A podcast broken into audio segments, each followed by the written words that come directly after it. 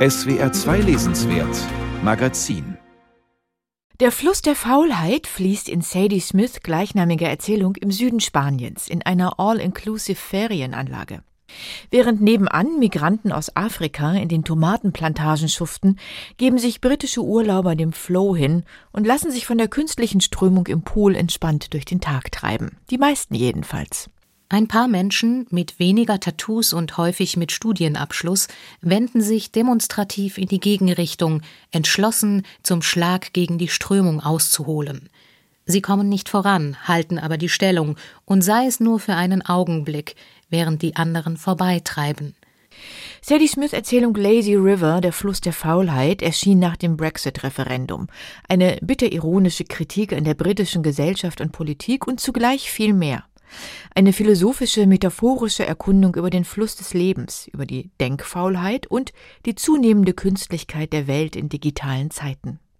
Junge Mädchen verbringen die Urlaubstage damit, Selfies zu inszenieren, und abends sitzen alle mit ihren Smartphones auf den Balkonen über der Ferienanlage. Unter uns kreist der Fluss der Faulheit, neonblau, ein irrwitziges Blau, ein Facebook-Blau.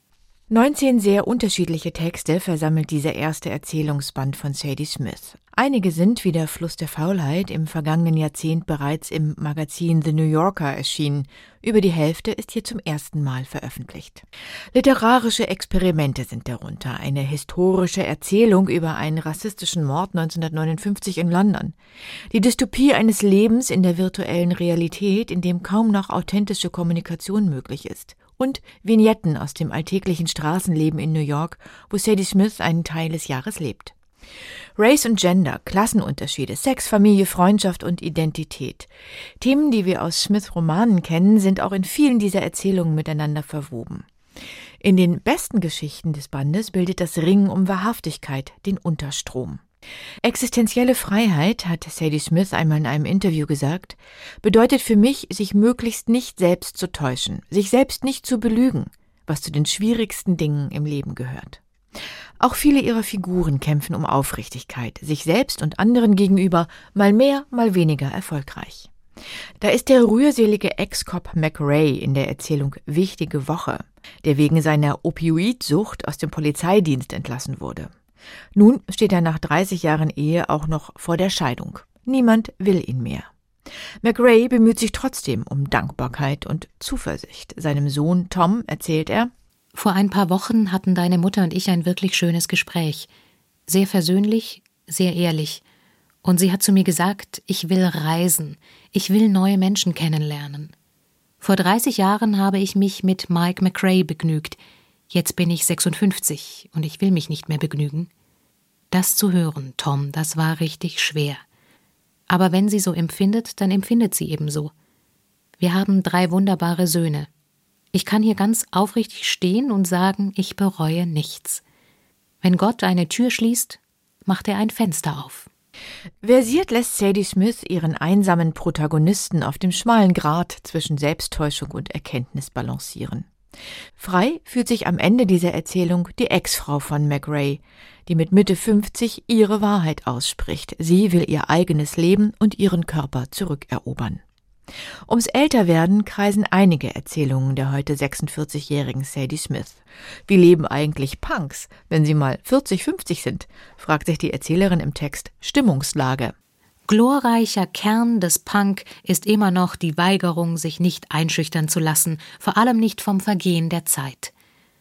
Doch selbst Roberta war ein klein wenig erschüttert, als sie mit ansehen musste, wie Preston, ihr langjähriger Papagei, aus dieser Welt in jene andere hinüberging, die uns alle am Ende erwartet. Und in der Erzählung Miss Adele kauft ein Korsett, muss sich eine alternde schwarze Drag Queen nicht nur mit ihrer wachsenden Leibesfülle auseinandersetzen, sondern auch mit ihrer Einsamkeit. Von Isolation und Gleichgültigkeit, vor allem in der Großstadt, erzählt Sadie Smith, aber auch von Wärme und Nähe, am schönsten in der Erzählung Für den König. Eine Frau und ihr schwuler Freund treffen sich nach einem Jahr in Paris wieder und sind einander gleich wieder vertraut. Einen Abend im Restaurant haben sie füreinander reserviert und zwischen Hauptgang und Käseplatte treiben wir mit ihnen durch ihr langes Gespräch über Sex und Affären, Polyamorie und ethnische Herkunft und natürlich über das Älterwerden.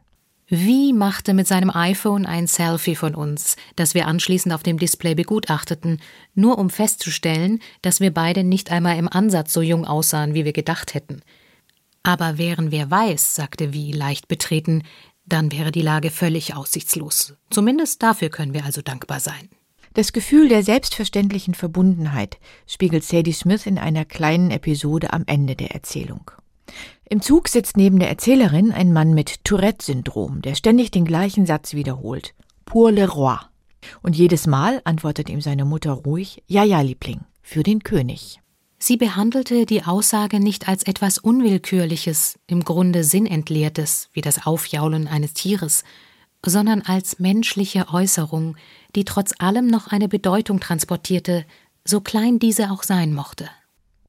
Nicht alles ist brillant in diesem Band. Manche Texte sehr sprunghaft assoziativ, andere etwas überfrachtet, auch mit aktuellen Themen und Beobachtungen von der Gentrifizierung bis zu den herumliegenden Tretrollern in Paris.